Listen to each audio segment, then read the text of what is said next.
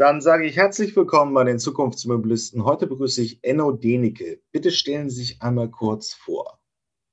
Ja, herzlichen Dank, Herr Fahrt. Ähm, ja, Enno Denike ist mein Name. Ich bin ähm, geschäftsleitender Partner und äh, Leiter des Bereichs Mobilität und Logistik äh, bei der Future Management Group. Bin jetzt seit äh, 15 Jahren in diesem Bereich unterwegs. Ähm, und äh, was ich tue, ist äh, eigentlich täglich äh, mit äh, Unternehmen aus dem Mobilitätssektor, das geht dann vom Automobilzulieferer bis zur Fluglinie, ähm, darüber zu nachzudenken, zu diskutieren, wie sieht die Mobilität der Zukunft aus und wie können sich Unternehmen dann eben auch bewusst darauf ausrichten und sich eben besser ähm, für diese Zukunft positionieren, besser gegen mögliche Überraschungen, mögliche Disruptionen abgesichert sein, aber eben natürlich vor allem auch mehr und besser die Chancen, die die Veränderungen eben nutzen äh, oder bringen, äh, eben auch nutzen zu können. Momentan, wenn man sich so die Mobilität anguckt, verglichen mit anderen Sektoren, ist am meisten Veränderung eigentlich drin, oder? Wir haben Elektromobilität, die jetzt schon im Vertrieb ein Thema ist. Die Fahrzeuge ja. sind ja da, es werden zwar immer noch neue angekündigt, jetzt gibt es auch noch mal ein äh, gerade wir nehmen dieses Interview am 20.08.2021 ähm, auf. Mhm. Der Bund hat gerade eine Milliarde Locke gemacht, um die Hersteller noch mehr zu vernetzen. Also wie kommen die Spezialisten in Sachen Verbrennungsantrieb im Mittel, äh, Mittelstand in die automobile Zukunft. Aber die ersten Fahrzeuge sind da. Ein Sechstel aller Elektrofahrzeuge weltweit werden schon in Deutschland hergestellt. Autonomes, automatisiertes Fahren ist ein zentrales Forschungsthema und alle, und der große Trend ist sicherlich irgendwie, viele denken darüber nach, keine Produkthersteller mehr zu sein, sondern Mobilitätsdienstleister an, anzubieten. Ja. ja, das haben Sie eigentlich ganz gut zusammengefasst. Also man spricht eigentlich oft in der Automobilitätswelt von so einer, von einer, so einer dreifachen Disruption, äh, könnte man sagen, äh, weil eben drei große Trends ähm, eben die Branche durcheinanderwirbeln gewissermaßen. Das ist eben die Elektromobilität, die ist sicher am, am weitesten. Ähm, da ist ja eigentlich inzwischen ausgemacht, dass sie kommt. Es ist auch ausgemacht, dass sie relativ schnell kommt. Äh, und es ist auch klar, dass es die batterieelektrischen Fahrzeuge werden. Äh, auf jeden Fall im Pkw und wahrscheinlich auch bei den allermeisten Nutzfahrzeugen. Ähm, und äh, ja, das zweite Thema ist dann eben die, das autonome Fahren. Äh, Stichwort äh, in der Vision die Robotaxis, vorher auf dem Weg dahin eben die, ähm, die erweiterten Assistenzsysteme, die einem quasi das, äh, das Fahren abnehmen können. Ähm, technisch ist das auch heute schon in vielen Bereichen realisiert und realisierbar. Es ist dann eher eine Frage der ökonomischen Machbarkeit ähm, und der, ich sage mal, letzten paar Prozent für die, für die besonderen Fälle. Und das dritte Thema dann eben der Wechsel oder die Veränderung vom individual besessenen äh, Fahrzeug hin zum, äh, zum, zur Mobilitätsdienstleistung, die man eben nutzt. Ähm, und äh, da sind wir eigentlich eher noch, äh, eher noch am Anfang äh, aus meiner Sicht. Ähm, und was das Besondere ist, ist eben, dass diese drei Themen sich eben sehr stark gegenseitig verstärken, weil das ähm, autonome Fahren eben wenn es denn äh, einmal kommt, äh, eben die, äh, Mobilität als Dienstleistung, Mobility as a Service deutlich attraktiver macht, als es heute ist. Ähm, und ähm, eben auch durch die Elektromobilität, durch wartungsarme Fahrzeuge, durch deutlich längere Lebens, äh, äh, Lebensdauern der Fahrzeuge eben auch nochmal wieder deutlich attraktiver wird. Und so verstärken sich eigentlich diese Themen äh, ein ganz gutes Stück weit gegenseitig. Ähm, dann erstmal die Frage nach der, ähm, nach der Vollständigkeit. Erfasst es wirklich alle Bereiche in der Mobilität, also auch schon die klassischen ÖPNV-Betreiber, also Verkehrssystem, äh, Verkehrsanbieter in Hamburg der HVV, in Berlin die BVG und so weiter, sind traditionell nicht so wahnsinnig innovationsfreundlich. Die Bahn und die Luftfahrt eigentlich auch. Eigentlich ist alles in Bewegung oder gibt es noch Bereiche, wo, wo keine große Disruption Thema ist? Also die Geschwindigkeit ist sicher unterschiedlich, je nach Verkehrsträger, ja. ähm, aber ähm, das Thema findet schon überall statt. Also ähm, klar, es ist natürlich deutlich schwieriger, ein ein großes Passagierflugzeug zu elektrifizieren ähm, als, als ein Pkw. Es ist auch deutlich schwieriger, Dieseltanker oder Dieselcontainerschiffe zu elektrifizieren. Aber selbst in den Bereichen gibt es eben Bestrebungen und, und, Überlegungen, aber das ist natürlich noch deutlich weiter, weiter weg, ähm, als es jetzt im, im Pkw beispielsweise ist.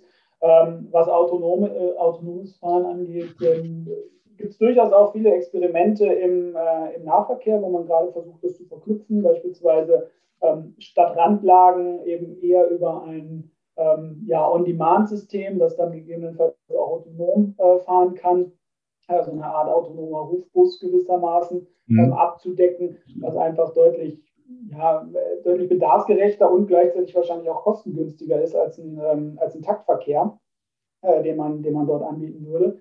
Ähm, und ähm, das Thema Sharing, gut, das ist, ähm, ist natürlich, oder generell Mobilität als Dienstleistung ist ja eigentlich für die, oder sollte für die öffentlichen Verkehrsbetreiber äh, ja, deren zentrales Thema sein.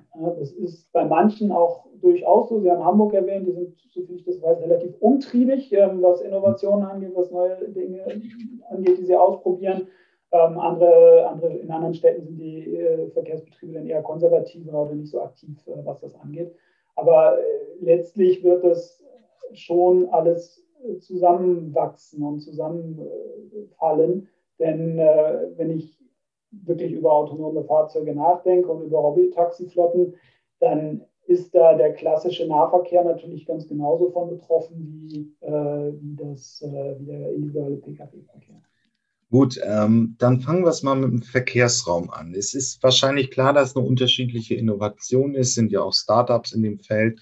Übrigens zum Thema ähm, Hamburg sei nochmal Antjes Tjax empfohlen, der Verkehrssenator von Hamburg. Ich habe am Januar mit ihm ein Interview geführt. Es ging jetzt so ein bisschen um Switch. Das ist schon die erste Plattform, ähm, die die On-Demand-Lösung anbieten soll und den ÖPNV in, in Hamburg voranbringen will. Es ist ja, fällt mir so ein bisschen als Branchenbeobachter äh, ja so ein bisschen auf, vieles passiert jetzt in den Großstädten, also Hamburg, aber ganz vornehmlich auch in der Hauptstadt in Berlin. Mhm. Ähm, man braucht da eigentlich kein eigenes Auto mehr. Es gibt eine Reihe von Sharing-Optionen, ähm, die sich da niederschlagen. In Hamburg ist es auch zum Beispiel Moja. Das sind ja schon dann so in Anfangsstadien diese Konzepte, die Sie beschreiben. Also ein Bus, man kann ihn über App rufen, er soll flexibel einsetzen. Er ist befreit von diesen Taktsystemen und von den klassischen Liniensystemen. Ähm, vieles passiert erstmal in Großstädten, oder? Weil viele Menschen auf ähm, einem Quadratmeter leben und irgendwie von A nach B müssen und da etablieren sich neue Ansätze mehr. Kann man das so sagen? Ähm, ich glaube im Moment auf jeden Fall. Ähm, das ist wobei auch nicht nur in der äh, Mobilität so. Ich glaube, das ist grundsätzlich, äh, was Innovation angeht, dass sie häufig von den Städten getrieben werden, weil einfach die, sowohl die, die Dichte der, der, der, der Kreativen dort höher ist, ähm, weil sie einfach näher aufeinander sind, ähm, aber eben auch die, die Nachfragemöglichkeiten natürlich größer sind, man leichter, schneller Dinge ausprobieren kann, ähm, die dann funktionieren. Aber ich glaube trotzdem, dass gerade auch durch Mobilitätsinnovation auch gerade der ländliche Raum durchaus stark profitieren kann. Wenn ich äh, eben ähm, tatsächlich im, äh, im, mein Auto nicht mehr selber steuern muss, dann bekommt ähm, ja, Fahrzeit eine andere Qualität. Ne? Ähm, es ist nicht mehr die, die, reine Belastung, dass ich eben aus dem, aus dem Umland in die Stadt äh, pendeln muss, sondern ich kann mich eben in Anführungsstrichen chauffieren lassen, ohne dass ich dafür ähm, einen, einen, Fahrer irgendwie engagieren müsste, äh, dauerhaft, äh, was eben mehrere 10.000 Euro im, im Jahr, Jahr, kosten würde. Äh, und ähm, kann eben dementsprechend äh, dann so ein System nutzen, on demand, kann mich damit äh, chauffieren lassen. Dadurch gewinnt letztlich das Umland durchaus an Attraktivität, ähm, weil es eben ähm, andere, andere Vorteile natürlich auch hat und gerade diese Distanz äh, zu, den, zu den Zentren dadurch verloren geht oder, oder runtergeht. Und ich kann eben über so ein System auch die Nachfrage besser ansteuern und dadurch eben auch möglicherweise kostengünstigere Möglichkeiten bieten, als ich das heute habe, wo wir den öffentlichen Verkehr auf dem Land, den muss man ja, ja, er existiert, aber er ist ja für die allermeisten nicht wirklich nutzbar, ähm, zumindest mhm. im größeren Umfang, weil einfach die Taktzeiten viel zu gering sind. Das wird einfach, äh, es wird wirklich nur als Notlösung äh, gesehen, eigentlich, glaube ich, von den allermeisten Menschen. Und gleichzeitig ist es aber auch in keinster Weise ähm, kostendeckend. Also der ist ja in, in ganz großem Umfang äh, subventioniert. Und da kann man sich natürlich schon vorstellen, dass man über autonome On-Demand-Systeme äh, da einen deutlich besseren, ähm, äh, deutlich bessere Service-Level zu deutlich geringeren Kosten ähm, liefern könnte. Man hat dann vielleicht nicht innerhalb von zwei Minuten die Abholung, sondern bucht vielleicht am, am Tag vorher vor oder eine, eine halbe Stunde vorher ähm, seine Fahrt, aber kann dann eben äh, trotzdem flexibel agieren und, äh, und kommt genau an den Punkt, wo man will. Ne? Ähm, und da gibt es, glaube ich, schon durchaus Potenziale, die heute noch gar nicht so adressiert werden, weil einfach in den Städten auch noch ähm, so viel zu tun ist. Ähm, aber das Potenzial ist auf jeden Fall im ländlichen Raum genauso da. Ja, kommen wir nochmal hin, ist, ist sicherlich auch alles interessanter Punkt. Also klar ist es irgendwie, äh, hier im, im Schleswig-Holstein fährt irgendwie ein Bus um sieben und einer um 14 Uhr. Das ist der klassische Schulbus und sonst ja. hier nichts. Ähm, das kann irgendwie ein normaler Mensch auch nicht wirklich nutzen. Und man muss auch übrigens ja mal fragen, ich bin neulich mal nach Lüneburg gefahren mit ähm, 1000, das war drei Leute im Zug und bestimmt ja. von 1000, 2000 PS-Maschine angetrieben worden. Ja. Da hätte man uns auch mit dem Ferrari chauffieren können. Das käme auf einen ähnlichen ökologischen Eindruck her. Ja. Also ähm, es ist viel, es besteht ja was, es besteht auch der Auftrag der Daseinsvorsorge. Mhm. Aber ähm, das läuft in vielen Punkten nicht wirklich sauber.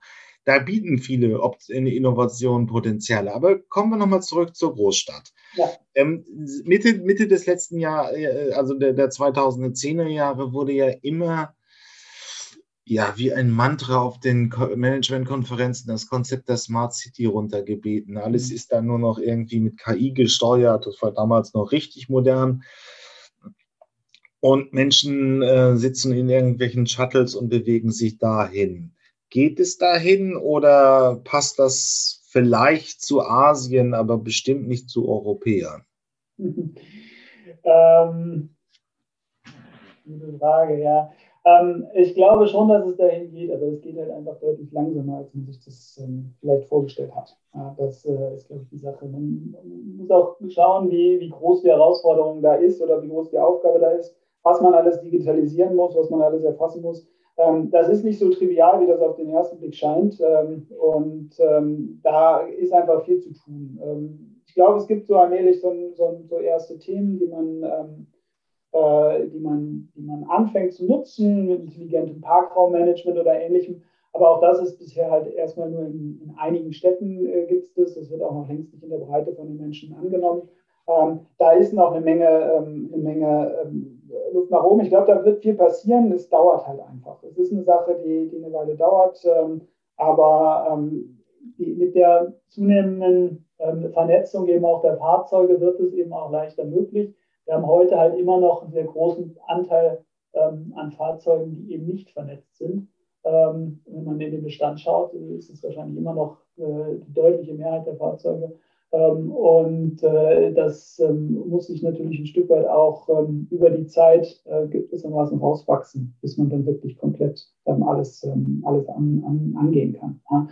aber wir haben schon natürlich äh, Verkehrssteuerungsansätze, wo es eben dann um, um, um diese Themen geht. aber Sie haben auch recht, also da sind wir in anderen Ländern, gerade in Asien, ist man dann natürlich weiter ähm, wenn es äh, um das geht. Ich meine, in Singapur gab es vor 20 Jahren, glaube ich, schon dynamische, ähm, dynamische äh, Road Tolls, je nachdem, also, also äh, Straßengebühren, die dynamisch angepasst wurden, je nach äh, Verkehrsaufkommen ähm, in Echtzeit. Äh, das war vor 20 Jahren da schon normal. Äh, das ist, ist gibt es hier, ich weiß nicht, ob es das in irgendeiner deutschen Stadt gibt. Ähm, ich glaube nicht. Ähm, und äh, da sind wir natürlich auf einem ganz anderen Ausgangsniveau. Ja, aber wenn Sie jetzt nochmal beim Thema hm, urbane Zentren, das ist vielleicht ein bisschen leidig, weil es immer wieder in der Innovation durchgekaut wird. Aber mhm. wie wäre Ihr Big Picture für die Mobilität von einer, sagen wir mal, von Berlin?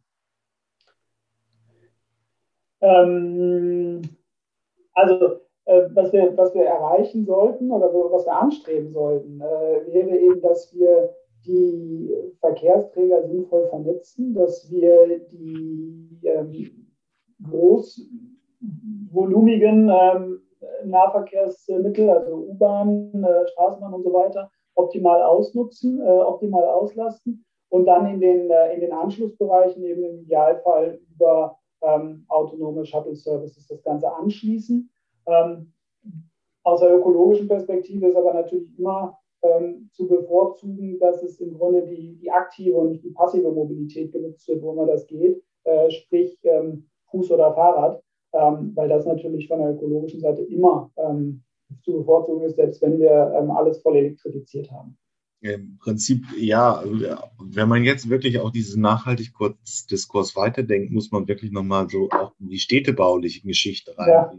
Also einfach wirklich nicht irgendwie digital äh, elektrisch, also weniger effizient, sondern wirklich den Bewegungsbedarf einschränken, in der Tatsache so, dass wirklich die Leute wieder Nahversorgungszentren haben, so dass sie eigentlich nicht mehr auf, auf ja, Mobilität mittels Fahrzeugen angewiesen sind, wenn man wirklich jetzt weiterdenken müsste. Ja, genau, zumindest nicht mehr in dem Maße. Ne? Also man hat jetzt ähm, ja, lange Jahrzehnte ähm, eigentlich immer so eine Trennung ähm, der verschiedensten verschiedenen Nutzungssphären ähm, eigentlich gepredigt oder auch angestrebt. Äh, also Wohnen, Arbeiten, Industrie, alles getrennt voneinander.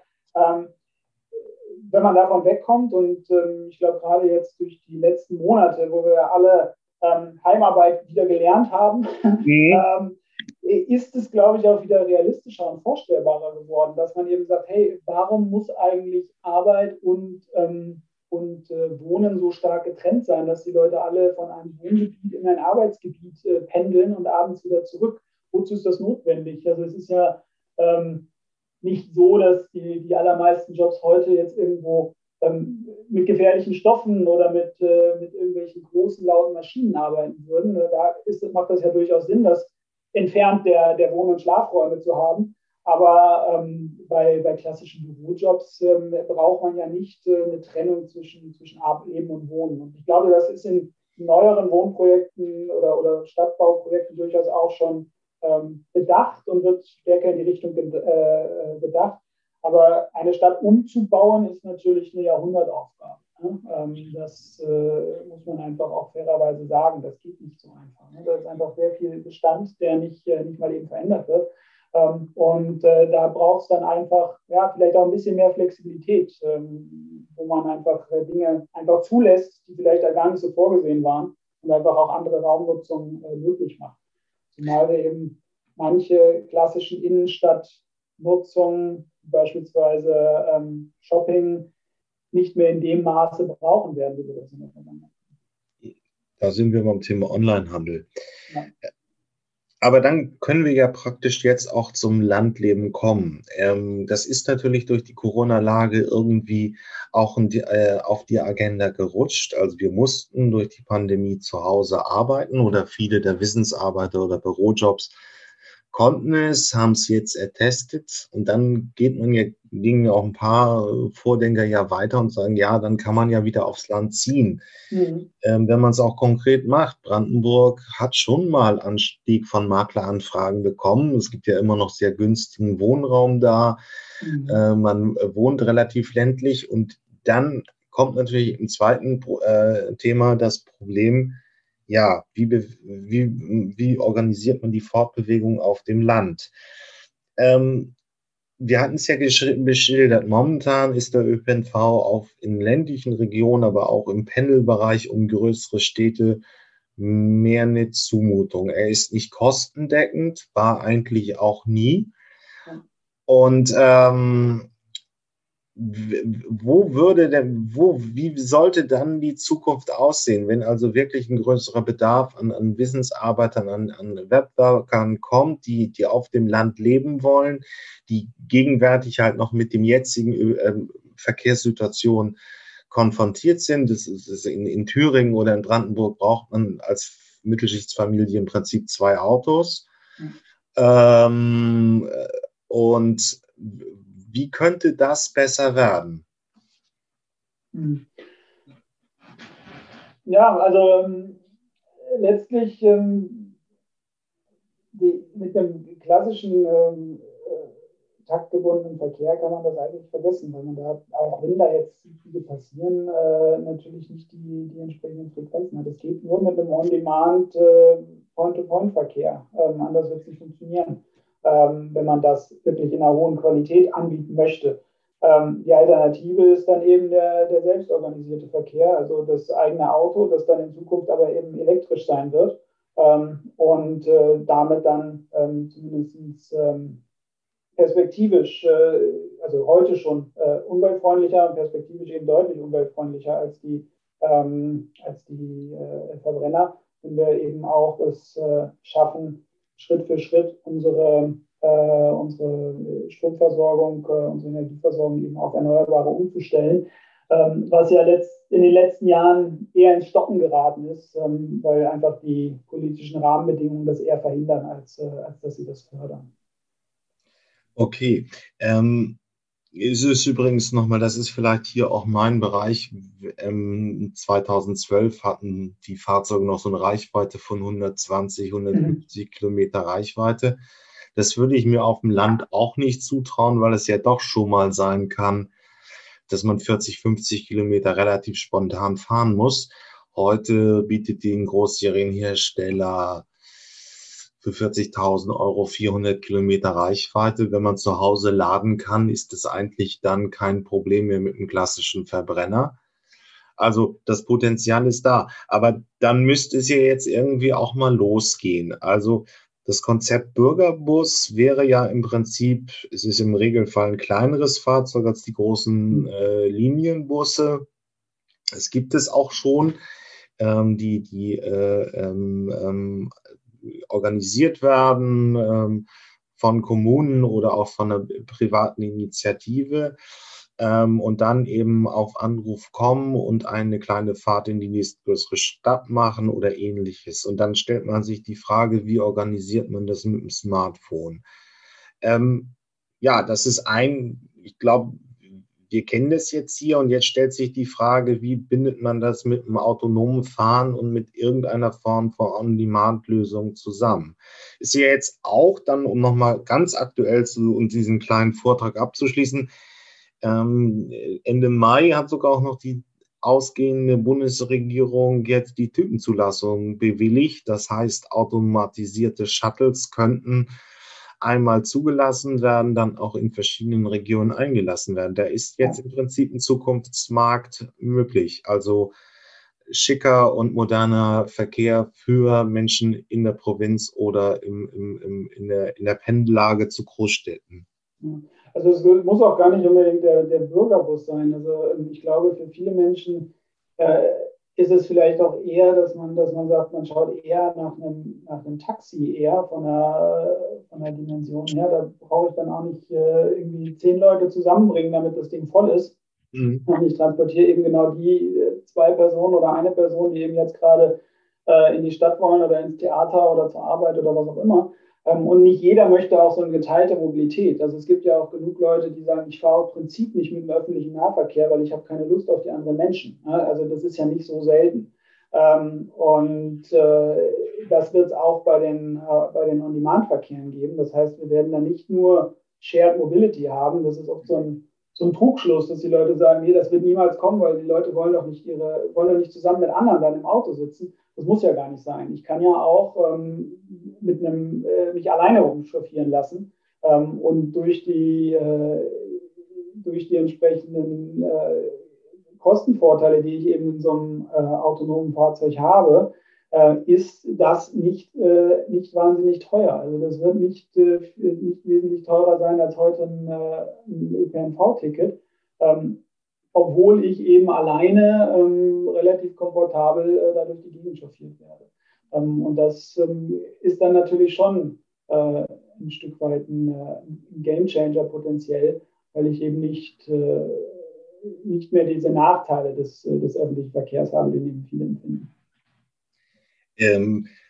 Ja, würden Sie denn heute, sagen wir mal, einem mittelständischen Verkehrsbetrieb auch schon raten, so ein Konzept aufzulegen? Also äh, die Typenzulassung wäre da, die Fahrzeuge sind, hm, wir können jetzt mal auf die Shownotes dieser Episode so ein Fahrzeug von Nature aus Frankreich packen. Das ist zwar auch noch relativ in der Entwicklung, aber ähm, fahren tut's auch und dann könnte man ja im Prinzip jetzt auch schon in einem kommerziellen Versuch mal erproben, ob so etwas auf Akzeptanz stoßen würde.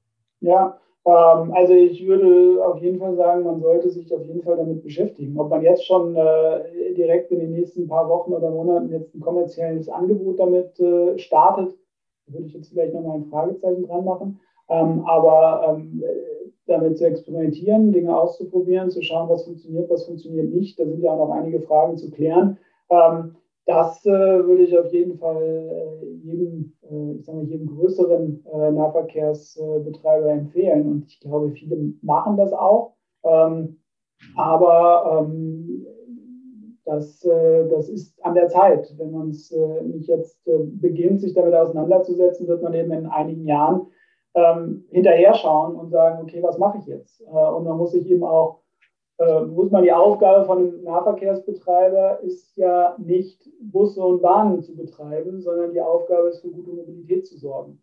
Ähm, und äh, das muss man sich eben immer bewusst machen. Das geht, geht gelegentlich ähm, gerade auch in der politischen Diskussion in den, in den Hintergrund, weil dann eben über Takte diskutiert wird oder über ähm, wie, viele, wie viele Bahnen wurden denn jetzt angeschafft oder wie viele Busse und das ist dann die, der große Erfolg. Aber eigentlich geht es ja darum, wie viele Menschen habe ich, ähm, für wie viele Menschen habe ich erfolgreich und zu deren ähm, Bedürfnissen und deren äh, Bedarfen gerecht äh, eben Mobilität angeboten zu einem vernünftigen Preis. Das ist ja eigentlich das, äh, das woran man sich messen lassen muss und nicht an der, ähm, an der Infrastruktur, die irgendwo aufgebaut wird.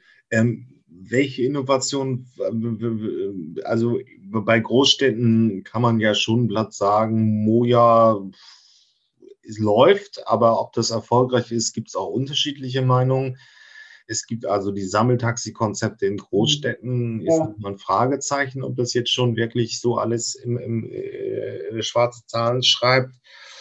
Ähm, die Rollerdienstleister sind natürlich schon etabliert und werden wohl auch bleiben und werden wohl auch dann im, im, im wie sie als Sherman-Roller irgendwo hin, äh, werden wohl auch langsam dann in Richtung äh, ähm, kleinere Städte und dann auch ländlichen Raum gehen. Da sind die Innovationen angekommen und sie sind wohl auch erfolgreich nach Start-up-Maßstäben. Nur mal eine andere, aber was funktioniert jetzt im ländlichen Raum schon als Innovation? Wenn man, ja, genau, wenn man also sagt, das ist noch ein bisschen weites Konzept zu sagen, wirklich mit autonomen Shuttlen ähm, zu fahren, aber was würde jetzt als Innovation auf dem ländlichen Raum funktionieren? Hm. Ja, also im ländlichen Raum ist es, glaube ich, aktuell noch ein bisschen schwieriger, weil wir einfach von der Technologie noch nicht ganz so weit sind. Ähm, was ähm, äh, auf jeden Fall natürlich auch ein Ansatz ist, ist zu überlegen, was kann ich schon tun, auch, äh, auch auf dem Land an Elektrifizierung, ähm, um eben äh, auch dort äh, voranzukommen. Ähm, und ähm, ähm ja, das, äh, das wäre, glaube ich, ein äh, Thema. Ähm, ansonsten brauchen wir natürlich die zuverlässigen Robotaxis und solche Services anzubieten. Ne? Das, äh, das geht nicht ohne. Ähm, und ja. äh, solange ich einen Fahrer habe und nur ein oder zwei Personen transportiere, ist es schlichtweg nicht möglich, das zu einem akzeptablen Preis ähm, kostendeckend anzubieten. Das muss man eben auch so sehen. Ja, ähm, und äh, dementsprechend sind wir da heute, glaube ich, auf dem Land noch ein Stück weit von weg. Aber das Potenzial für die Zukunft ist eben auf jeden Fall da. Äh, das ist ja das alte Henne-Ei-Problem, was wir jetzt in der Elektrifizierung auch haben. Es löst sich langsam auf. Ähm, es werden immer mehr Fahrzeuge, die auch immer leistungsstärker werden. Ähm, verglichen mit ihren Kosten und ihren Anschaffungspreisen.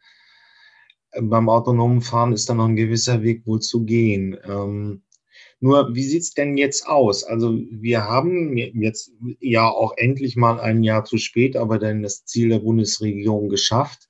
Eine Million. Sechs Monate. ja, sechs Monate. Ähm, äh, eine Million Elektroautos äh, sind auf der Straße. Ja. Ähm, wie geht's jetzt weiter? Also wenn man sich die, die, ähm, die Elektrifizierung anguckt, ähm, momentan ist ja wohl noch ein gewisser Fokus auf die kleineren Fahrzeuge zu sehen, ähm, Kleinwagen bis mittlere Unter bis Oberklasse. Ähm, jetzt verkaufen die Hersteller dann einfach fleißig ab. Und dann wird auch das Land elektrifiziert.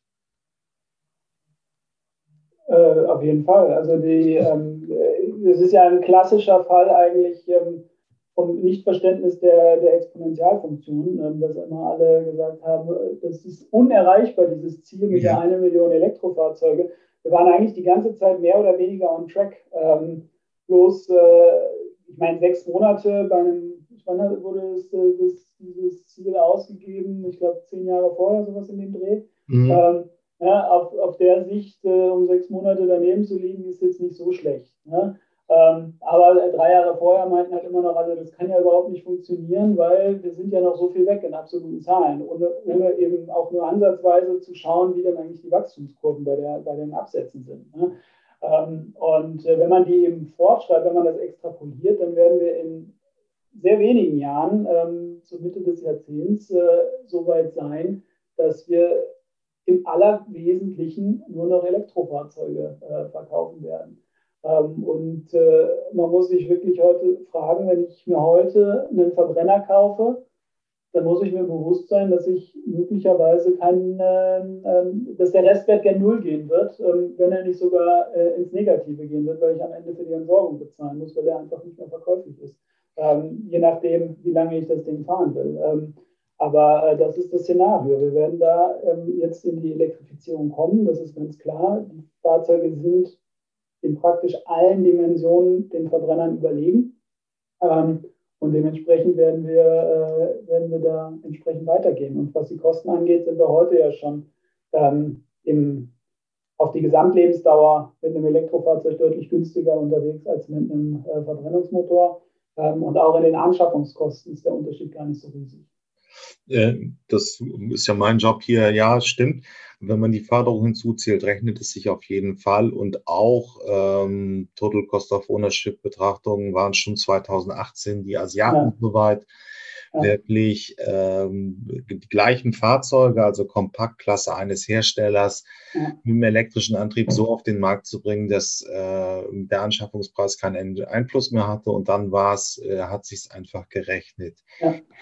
Ja. Ähm, ja, aber also wenn man nochmal zurückgeht, jetzt, jetzt auf fünf, sechs, sieben, acht Jahre, war es ja schon so, dass man mit den Reichweiten auf dem Land nicht wirklich glücklich wurde. Ähm, hier ein Tierarzt in, in Angeln, also im abgelegenen Schleswig-Holstein, der mal nachts raus musste, konnte nicht irgendwie mit 200 Kilometer Reichweite leben. Ähm, und dann, Hätte er denn zu seinem Einsatz 200 Kilometer weit? Hm, das, äh, ist schon ab und zu mal schnell raus und dann auf, äh, auf der Autobahn. Das sind schon die Bereiche, die man nicht kann. Äh, doch, das kann schon passieren. Und wenn man mehrfach raus muss, dann ist es wirklich ein Problem. Ja. Das ist nee, natürlich auch ein Spezialfall. Ne? Das, ähm, ist, das ist, ein, ist ein Spezialfall. Ich will das gar nicht runterreden. Nur ähm, jetzt ist es wirklich, kann ich mir das auch nicht mehr vorstellen, dass man mit dem Angebot nicht mehr klarkommt. Also äh, die, die Preise sind auf dem Niveau und 400 Kilometer Reichweite ist alles wirklich auch gut. Also das kann keiner mir mehr erklären, wenn man dann zu Hause laden kann. Ähm, aber und also, gerade das Zuhause laden ist ja auf dem Land deutlich einfacher zu realisieren als in der Stadt. Also da ist das Land tatsächlich. Ja, stimmt, genau. Das, wenn man auch ein eigenes Haus hat, war es ja, ist es hier, hier echt kein Problem. Mhm. Ähm, äh, es ist ja dann nur eine Elektroinstallation mehr. Nur, ähm, dann ist jetzt wirklich so das operative Nahziel, dass wir hier im Prinzip auf dem Land erstmal Elektrobusse haben müssen, flächendeckend bevor dann in, wie auch immer in den nächsten zehn Jahren eine gewisse Automatisierung dieser Busse kommt. Ja, man muss sich halt die Frage stellen, so ein bisschen, ähm, also wenn man jetzt so, so ein Wunschkonzert hätte, ähm, ich meine, die, die Fahrzeuge, die, die fahren ja eine Weile, ne? Ähm, und äh, mit, ähm, auszumustern. Und das muss man halt mit bedenken. Ähm, dementsprechend sollte man eben auch heute, ähm, wenn ich mir jetzt äh, entsprechende Fahrzeuge anschaffe, muss ich die für die nächsten zehn Jahre denken und eben nicht nur für die nächsten zwei. Äh, und da ähm, das sollte ich einkalkulieren äh, und dementsprechend schauen, ob ich vielleicht auch auf dem Land äh, in, äh, in, äh, in, Elektrifizierung gehen kann, auch im Nahverkehr. Ähm, machbar ist da einiges. Ähm, die Fahrzeuge stehen relativ viel, ähm, gerade in der Nacht. Ähm, sie stehen auch an den Haltestellen. Sie stehen, ähm, wenn Pausenzeiten der Fahrer eingehalten werden müssen. Wenn man das gut organisiert, kann man da schon relativ viel machen. Ähm, auch wenn die äh, Reichweiten vielleicht noch nicht ausreichen, um einen kompletten ähm, Dienstplan oder Diensttag ähm, abzudecken. Aber mit ein bisschen Kreativität und Organisation ist da, glaube ich, mehr möglich, als man auf den ersten Blick denkt. Ähm, und man sollte eben schauen, wie kann ich vielleicht auch ähm, schauen, dass ich eben Fahrzeuge nehme, die eine gewisse ähm, ja, Upgradability, würde man äh, im Englischen vielleicht sagen, bieten. Ne? Dass ich eben eine autonome Funktion in irgendeiner Form nachrüsten kann oder ähnliches, wenn das einfach in fünf bis sechs Jahren möglicherweise in optimistischen äh, Szenarien äh, durchaus schon zum Standard geworden ist. Ja, okay. Man hört aus der Buswelt aber auch noch das Negative, dass die Elektrobusse immer noch deutlich teurer sind als äh, die klassischen Verbrenner. Man wird sehen, wie sich das ändert. Ja, gut, das, äh, das ist aber auch eine Frage der Anbieter. Ne? Also, ähm, das, ja. ähm, es ist, ähm, ja, also wir haben, ähm, ich, ich, wohne ja in Köln, wir haben ein paar Elektrobusse hier im Einsatz in der Stadt ähm, bei der KVB. Ähm, die sind soviel ich weiß, alle nicht von deutschen Herstellern. Ähm, schade vielleicht ähm, aus deutscher Sicht, aber es zeigt eben auch, dass da einfach nicht so viel passiert äh, wie bei anderen, äh, in anderen Regionen der Welt. Tja, schauen wir mal. Manchmal gar nicht so weit weg. Ähm, nee, nee. Ausland. Genau. Es gibt auch spannende polnische äh, Bushersteller. Herr Dinnicke, ich möchte mich an der Stelle für das Interview bedanken. Ich danke Ihnen. Ähm, es war meine Freude und äh, ja, bis bald wieder. Wunderbar. Ja,